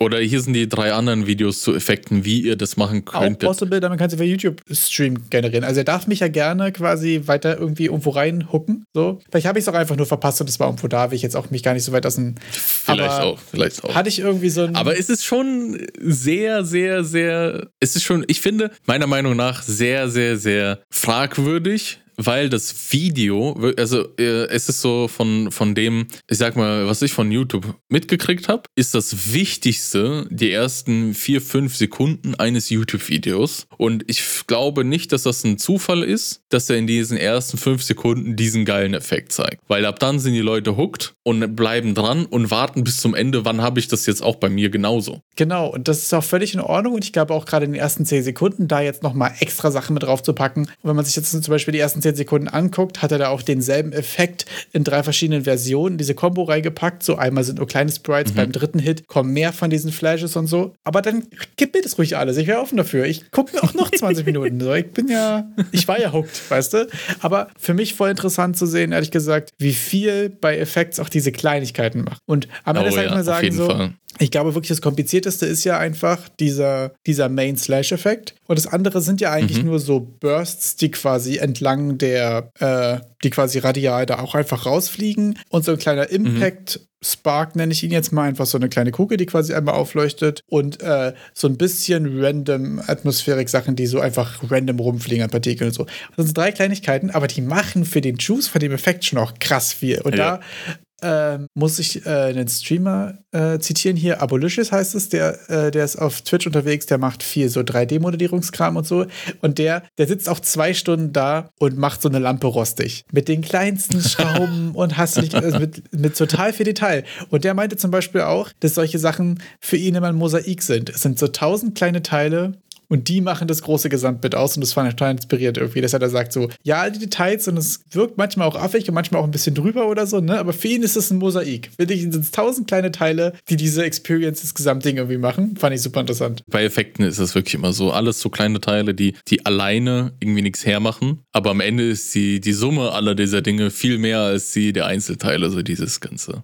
Ja, das merke ich ja auch gerade krass. Und das ist ja eigentlich, das, das sind eben genau diese kleinen Effekte und diese kleinen Mosaikteile. Äh, das ist jetzt ein schöner Rahmen, den ich mir gerade für mein Prototyping-Werkzeuggürtel quasi zusammenbaue. Ich habe jetzt zum Beispiel gemacht, so. Ganz einfache Teile. Dass wenn du, wenn du einen Attack machst, dann dreht er sich. Als nächstes habe ich den Slash-Effekt drauf mhm. gemacht. Als nächstes habe ich gemacht, dass während der Attack-Zeit deine, dein Movement-Speed ein deutliches Stück geringer ist. Und schon, mhm. ne, wenn ich jetzt da noch einen kleinen äh, Root-Motion-Bewegung nach vorne hin mache, vielleicht noch einen kleinen Sound oder so, dann ist es, da habe ich wirklich schon einfach eine Juicy Attack, obwohl es immer nur noch ein dummer Würfel mit zwei großen Augen ist, die ich darauf geknallt habe. Dann noch ein bisschen mit, mit Aufleuchten und nicht aufleuchten. Ja, ich habe zum Beispiel auch, dass wenn du gehittet wirst, quasi einfach von deinem Main-Mesh die Farbe einmal kurz auf Rot switcht, was quasi einfach einfach so ein kurzer Flash ist. Und so Kleinigkeiten. Ich finde es auch sehr gut, muss ich sagen, als visueller Hinweis, ich wurde gerade getroffen, ja. ist das schon sehr viel wert. Ja, macht übel viel. Und das sind so Kleinigkeiten. Und das ist so, und ich glaube, das sind so Kleinigkeiten, die machen Prototypes deutlich besser testbar einfach, weil du viel schneller das wem anders zeigen kannst. Und es sind nicht nur, sind nicht nur Debugs 4 die rumfliegen und dann steht irgendwo minus 1. Mhm. Oder meistens steht ja da nicht mal minus 1, sondern ich merke gerade so ganz kleine grafische Sachen machen das Testen für mich auch leichter, weil ich genau sehe, wann wird wer wo gerade taggt. So, sonst müsste man immer im Log gucken oder gucken, ob sich irgendwelche komischen Boxen jetzt gerade rot oder grün überlappen oder so, weißt du? Und diese kleinen Flash sind so einzubauen. Und auch dieser Flash zum Beispiel ist wieder, das ist ein kleines Skript, was auf ein Material verlinkt ist. Kann ich überall draufpacken. Total geil. Wo wir gerade noch bei Effekt sind, ich habe was Cooles gefunden, wo man vielleicht Soundeffekte herkriegen könnte. Okay. Und zwar, kennst du diese Cognac-Pflanze? Es gibt so eine Cognac-Pflanze, da kann man so Nudeln draus machen. Ich glaube, die sind so als, als Diätnudeln bekannt. Ich glaube, die kommen aus der asiatischen Küche so. Und äh, das ist so irgendein, irgendein, ich weiß nicht, irgendeine Pflanze, die, die kann der menschliche Körper kann nichts damit anfangen. Sie ist nicht giftig, ist quasi, kannst du essen, geht genauso wieder raus, wie es reinkam. Und da gibt es auch solche wie, wie, wie Cognac-Bällchen. Und die werden angebraten. Und also das muss man sich mal anhören, wie die klingen, wenn die angebraten werden. Und dann dachte ich so, oh mein Gott, so werden alle Geister-Schrei-Sounds irgend in allen Spielen geschaffen. Möchtest du mal beschreiben, was du hörst? Es klingt auf jeden Fall abgefahren, ja. Es werden quasi so kleine weiße Bälle in der Pfanne angebraten. Und wenn du die runterdrückst, dann klingt es so, als hätten sie grauenhafte Schmerzen. Es ist wirklich, also wenn du dir so wirklich so Default-Alien-Sounds, die gerade sterben, so klingt das. Wie, wie kleine, sehr dämonische Wesen, die schreien. Ich finde am besten dann die mit dem wenn der, wenn der 3-4 auf einmal auf die Pfanne drückt. da bin ich auch gerade angekommen. Wie geil ist das denn bitte? Also, was man sieht in dem Video, das sind solche, diese Cognac-Bällchen in der Pfanne und die Pfanne ist heiß am Braten und dann ist da eine Person, die diese Cognac-Bällchen auf die Pfanne draufdrückt, um die Geräusche zu erzeugen. Und dann halt verschiedene Konstellationen. Einmal nur mit so ein paar Essstäbchen, eine einzeln draufgedrückt und dann mit so einem Pfannenwender halt gleich mal vier, fünf auf einmal und das macht Geräusche. Die werden einem im Schlaf noch verfolgen. Unendlich funny auf jeden Fall, abgefahren. Also wer nach kleinen Alien sterbenden Alienwesen-Sounds sucht, der kann sich, glaube ich, so, ein, so eine Packung Cognac-Jellies einfach im, im Asia-Store um die Ecke kaufen. Cognac-Jellies hat nichts mit dem Alkohol zu tun, sondern das ist so eine Pflanze, die heißt so. Abgefahren auf jeden Fall. Ähm, wir haben auf jeden Fall noch einen Reddit-Beitrag, über den wir sprechen müssen und sollten, weil wir letzte Woche schon darüber sprechen wollten und wir haben es aber wenig reinbekommen. Und zwar sehr interessant, wir haben ja schon häufiger auch darüber gesprochen, wie, wie viel geiler eigentlich in der Theorie erstmal äh, Game Dev als Hobby einfach ist. Und da hat jemand, äh, der fällt mir jetzt gerade auf, Throw Up Your Way heißt, fragwürdiger Name, äh, mal auf Reddit gepostet hat. Der hat nämlich den Game Dev Reddit nach Posts ähm, untersucht, wo jemand gesagt hat, ich quitte jetzt meinen Job und ich mache jetzt Games. Und das fand ich eine sehr interessante, sehr reflektierte Unterhaltung darunter auch. Also der hat insgesamt, ähm, ich glaube, 15, 15 Posts gefunden und hat ähm, für die Revenue Estimation, also er hat 15 Leute gefunden, hat die Games von denen rausgesucht, hat so ein Tool, wo basierend auf den Reviews abgeschätzt wird, wie viel der Income ungefähr sein sollte. Also sehr vage Zahlen. Äh, quasi die Games der Leute rausgesucht, hat einfach geguckt, wie, wie ist eigentlich bei denen gelaufen. Äh, und da muss man feststellen, im Durchschnitt echt nicht so gut. Also es gibt hier ein Team von zwei Leuten, die in den letzten fünf Jahren, warte mal, eins, zwei, drei, vier, fünf, sechs, sagen wir mal sechs bis acht Games rausgebracht haben. Für die läuft es, hat man das Gefühl, noch ganz gut vor allen Dingen in dem Kontext, in dem Querschnitt der anderen. Die hatten zwei Games, einmal mit 470 und mit 240k Estimated Review, äh, Revenue, ähm, bei denen es ganz gut lief und bei den anderen war echt nicht so viel los. Und äh, was ich interessant fand, ähm, ist, dass darunter auch ähm, einer gepostet hatte. Jetzt muss ich jetzt gerade gucken, ob ich es wiederfinde. Jedenfalls war so basically jemand so, ja, hier, ich bin einer davon, kann ich nicht weiterempfehlen. War das nicht auch so wie, ich hätte gerne so viel Geld gesehen, wie dein Tool ist dem Estimated? Das fand ich auch sehr interessant, ja. Es war auch einmal ein ja. Game, das drunter geschrieben hat, so, ich hätte gerne ein Viertel von dem, was dort steht. Ähm, ja. Also da muss man auch dazu was sagen. Was die Zahlen auch nochmal in Kontext setzt. Ja, also da waren zwei Sachen sehr witzig. Erstmal, dieses Revenue-Tool ist wohl eher sehr grob und es funktioniert sehr gut für sehr große Games, weil sich dann natürlich die, ähm, die, die Relation zwischen Reviews und gekauften Kopien irgendwann einpendelt, so bei großen Zahlen. Und da hat jemand drunter geschrieben, okay, ich hätte gern so viel, wie in dem Tool steht. Und darunter hat jemand kommentiert, ja, dann schreibt es doch mal dem, dem Guy vor dem Tool. Und darunter hat jemand geschrieben, mhm. ich bin der Guy vor dem Tool, schicke meine DM. Fand ich auch sehr geil. Ähm, ja, sehr interessant auf jeden Fall, oder? Ich finde, man, ich finde es auch ganz interessant, dass man hier auch wieder sieht, dass die, ich sag's mal, erfolgreichsten Game Devs auch einfach einen Haufen Spiele rausgedrückt haben. Also es gibt jetzt keinen, so wie ich das gerade sehe, mit so einem One-Hit-Wonder, wo es wirklich direkt ein Spiel und das so wirklich hohe Revenue-Zahlen hatte, hohe Umsatzzahlen. Ja, die anderen, äh, hier dieses Team von zwei Leuten, die haben auch einfach mal in fünf Jahren neun Games rausgebracht auf Steam. Das ist auf jeden Fall, äh, das sind auch sehr, sehr kleine Scope-Games. Die meisten sind im Price Point so unter 10 Euro, ne? Ich weiß nicht, ob du mal reinguckt hast, da waren auf jeden Fall ein paar witzige und ein paar sehr interessante Games dabei. Fand ich insgesamt ziemlich cool. Hier die Guys von äh, Guys and Girls von Cold, Cold, Wild, Cold Wild Games. Und ja, muss man ja auch einfach ganz dumm sagen, wenn du halt jetzt nicht die Million-Dollar-Idee hast, ist ja auch einfach dreimal im Jahr eine 333.000 Euro Idee rauszubringen. Eventuell einfach der, der Take, ne? Also zu gucken, dass man ein bisschen in die Breite zu geht, um zu gucken, was, was funktioniert. So nicht alles auf ein Pferd zu setzen. Und neun Games in fünf Jahren sind schon auch einfach. Ist schon stark. sportlich. Ist schon sportlich. Also, und äh, finde ich auch interessant in einem Art-Style, alle sehr ähnlich, alle so, so Pixel-stylig, ne? Ist noch bei dem einen hier bei Lazy Galaxy auch eine Fortsetzung. Und sonst sehr viele so, ja, alles so Crafting, ähm, so ein bisschen Idle, Idle Crafting, ähm, Management-Games, so in die Richtung. Mhm. Thematisch aber wiederum sehr unterschiedlich. So ein kleines gemütliches Fishing-Game, dann so Merchant in the Skies, so ein bisschen irgendwie ähm, so ein Fantasy-Setting. Also stylmäßig, also von dem Art-Style alles Pixel und von den Systemen her auch, aber so thematisch, wo sie sich orientieren, da sehr breit aufgestellt. Fand ich irgendwie sehr interessant. Und ich muss dazu sagen, ich äh, habe mir auch die Games angeguckt und der Trailer von Lazy Galaxy 2 ist auf jeden Fall richtig, richtig gut gemacht und richtig funny. Also den mhm. kann ich nur empfehlen, sich mal reinzugucken. Das eine, manchmal sind so Trailer einfach, wo man sich denkt, ist wirklich überhaupt nicht mein Game, aber das ist ein guter Trailer, den speichere ich mir mal, falls ich mal irgendwann einen Trailer machen muss.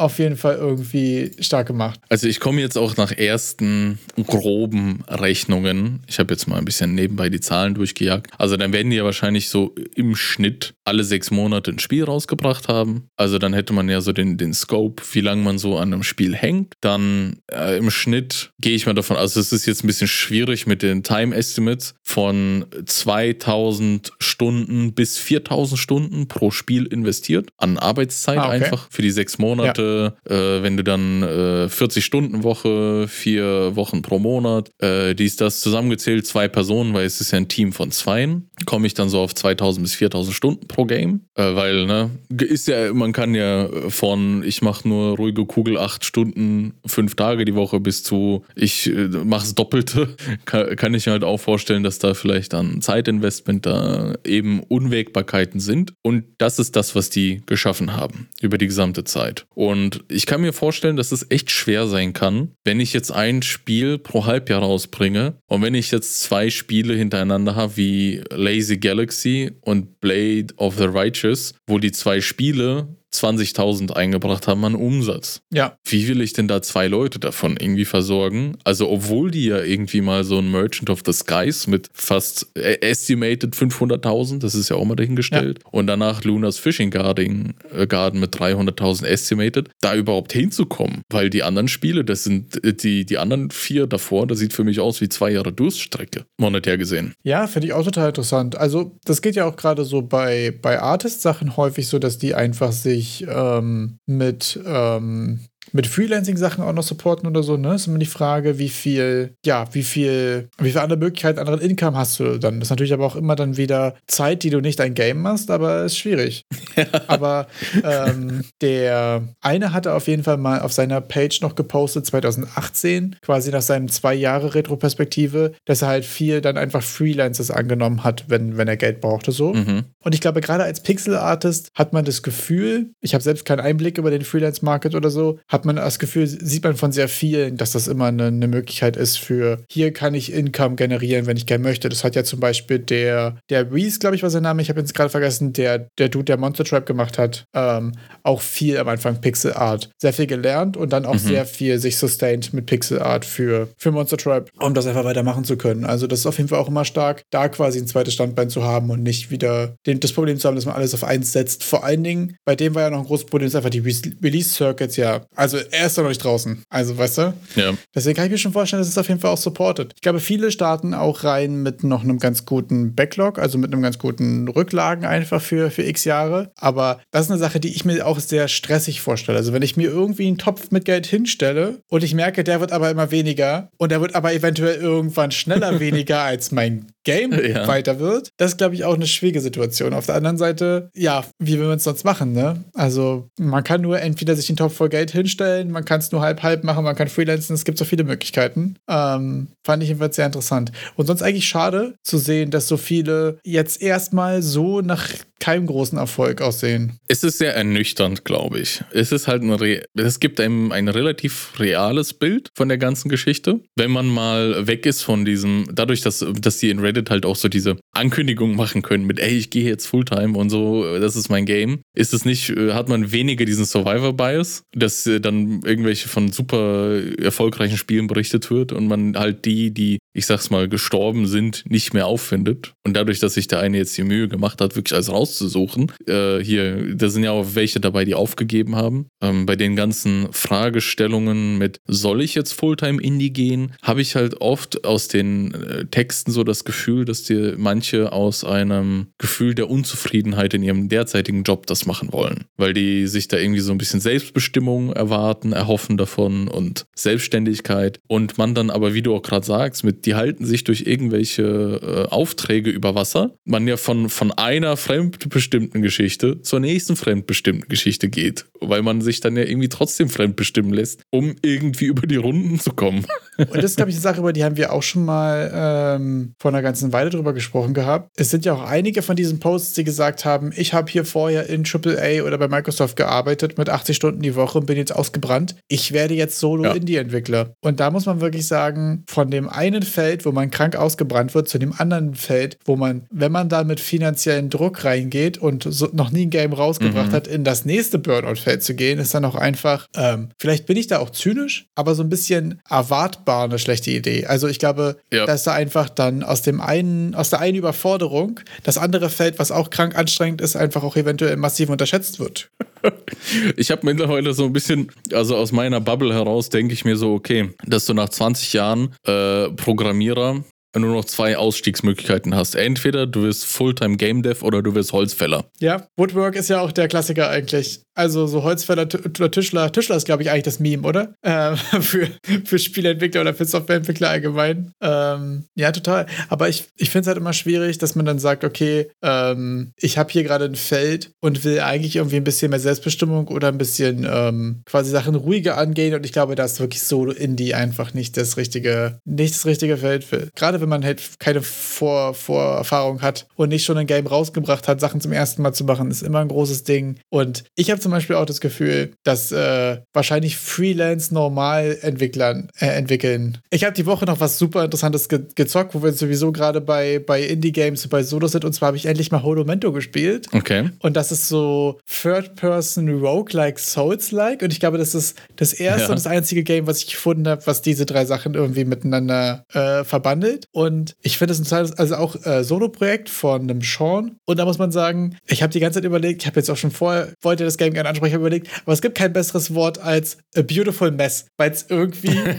es ist irgendwie gut gemacht, so, du kommst halt rein und das ist irgendwie ziemlich juicy und du hast für meinen Geschmack ein bisschen zu viel äh, Screenshake, aber man konnte den reduzieren, aber leider nicht ausstellen. Aber äh, gab auf jeden Fall einen Sc Screenshake-O-Meter, wo man das runterstellen konnte. Und, Screenshake-O-Meter. Und das ist so ein Game, was einerseits so krank inspirierend ist. Die haben auch einen Publisher gefunden, ähm, weiß jetzt gerade nicht mehr welcher, ist auch egal. Äh, jedenfalls es ist ein Solo-Projekt, ist Early Access, ist gepublished und ist eigentlich so das Game, was ich auch ziemlich lange mal machen wollte. So Roguelike, Post-Souls-like. Die Meta-Progression ist, dass du so Buildings hast und Städte, die du wieder aufbauen musst und so, ne? Und es ist aber auch so vollgepackt mit Features und da hat ja auch in dem einen äh, Monster Trap Devlog äh, der du drüber gesprochen, dieses DGS, das Dream Gain Syndrome, wenn du einfach so Sachen reinpackst. Also es gibt eine Fishing-Minigame. Zwischendurch habe ich auf so einer kleinen Rail irgendwie gegrindet, wo man so so Tony okay. Hawk-mäßig ausbalancieren musste. Und das Kampfsystem ist irgendwie funny, aber die AI von den Gegnern ist all over the place. Also du rollst an denen vorbei und die mhm. hieten erstmal den Berg runter und rennen sonst wohin. und es hat so viele coole Ideen, weil es wirklich geschafft hat, du hast quasi immer so Weapon-Types und die haben immer eine normale Nahkampf-Kombo und du hast immer eine Fernkampffähigkeit, die abhängig von den Scrolls, die du in deinem Backpack hast, dann irgendwie Feuer, Wasser, Schaden und so machen. Mhm. Aber die Items kannst du irgendwie auch nicht ablegen. Du hast sie einfach dabei. Aber manche Sachen, so wie deine Robe zum Beispiel und so, haben irgendwie einen Slot. Und davon kannst du quasi halt auch nur eins tragen. Alles andere wird einfach immer weiter rangehangen, so wie bei Risk of Rain, wo du irgendwann so tausend von diesen Relics hast und so, die alle miteinander stacken und komische Sachen machen. Okay, und okay, okay. Ich würde wirklich dir empfehlen, dass du dieses Game mal spielst, weil es an so vielen Ecken und Enden ähm, ja einfach irgendwie total clunky und crappy ist, aber in der Gesamtidee und auch von dem Umfang dafür, dass einer Solo gemacht hat, und der kommt übrigens definitiv auf die Solo in die Legends-Liste und ich muss den aber nochmal fragen nach seinen Sachen und so. Ich habe jetzt noch keine Antwort bekommen. Ähm, aber es ist irgendwie ein total interessantes Projekt. Also ich muss auch dazu sagen, ich habe es jetzt irgendwie zwei, drei Stunden gespielt. Ja. Es war jetzt nicht das geilste Game an sich erstmal. Okay. okay. Aber aber die Menge der Ideen, die da drinnen verbandelt sind. Hast du ein Price-Tag? Wie viel kostet das denn? Boah, ich glaube ein Zehner oder so. Warte, ich mal kurz nachgucken. Weil so aus der ersten Google-Recherche hatte ich irgendwie nur gesehen, okay, es ist irgendwie so mit ein Action-RPG mit Permadeath oder sowas. Genau, steht da überall. Ich bin jetzt das erste Mal gestorben, bin respawned, war wieder da, hatte meine ganzen Passives irgendwie noch. Habe ich auch nicht geschnallt. okay. Also man versteht auch einfach sehr viel nicht. Kostet 20 Euro gerade. Oh, okay, okay, okay. Ich fand es auch persönlich persönlich für den aktuellen State ein bisschen teuer. Wild. Aber es ist einfach so Forschung. Ich finde es gerade so interessant, forschungstechnisch, weißt du? Ich sag nicht, spielen ist, weil es geil zu spielen ist, sondern weil man, weil es ist eine Fallstudie. Ja, es ist eine, das, das ist das richtige Wort dafür. Es ist eine, es ist eine total interessante Fallstudie. Also, weil es auch ultra große Gebiete gibt. Okay. Scheinbar sind auch welche Sachen randomized, aber die Karte ist irgendwie fest. Man hat irgendwie auch noch nicht so richtig ein Ziel. Aber auf der anderen Seite, also, wenn das mein Game wäre, hätte ich mich noch nicht getraut, quasi das irgendwem zu zeigen, weil irgendwie Okay. äh, gerade im Combat zum Beispiel einfach, es hat noch sehr viele Kanten, ist noch sehr clunky und so, ne? Auf der anderen Seite gibt es aber eine riesige Welt und verrückte kleine Dungeons und ziemlich coole Bossfights irgendwie. Ja. Mit einem Kampfsystem, was dem Ganzen aber nicht gerecht wird, weil du ja doch einfach nur random Produkt Projektile durch die Gegend schießt und so. Was, also ganz, ganz interessanter, ganz komischer Fokus auch. Ähm, Im letzten Patch Ich bin mir kamen irgendwie auch zwei neue unsicher. Biome dazu und man denkt sich so, okay, aber auf der anderen Seite gibt es ein Item, was macht, dass du drei Projektile schießt, schießt statt eins. Und bei dem Raketenwerfer ist es erstmal buggy, weil sich die Projektile gegenseitig on spawn in die Luft jagen, so. Also, A Beautiful Mess ist wirklich das Wort dafür. Ich finde es ultra interessant, dieses Projekt, weil das irgendwie auch, ähm, gerade bei unseren Takes oder bei, bei meinem persönlichen Take, wie man Games macht, ist ja sehr viel Prototype die Mechaniken, refine die Mechaniken, dann gehend Content. Und da ist ultra viel Content und es ist so schade, weil die Combat-Mechanik wird dem Content nicht gerecht. Weißt du, was ich meine? Ja. Also, weil das, da gibt's, ich hatte irgendwie in irgendeinem Dungeon, musste ich so Schlüsselteile suchen und so, war eigentlich ziemlich cool gemacht. Und dann ist aber so der Boss-Fight, der auch mega cool gemacht ist, aber das Kampfsystem bringt mich dazu, einfach Rechtsklick zu spammen und den dann einfach wegzuschießen, so. Und das finde ich so abgefahren, einfach, dieses Projekt. Ist total wild. Also, du kannst auch zwei Stunden anzocken und refunden oder so. Ich finde 20 Euro wirklich auch äh, für das, was es mal werden soll, wahrscheinlich angemessen für den aktuellen State. Aber es bei Early Access ja immer die Diskussion, die wollte ich jetzt gar nicht anfangen. Aber es ist auf jeden Fall super interessant.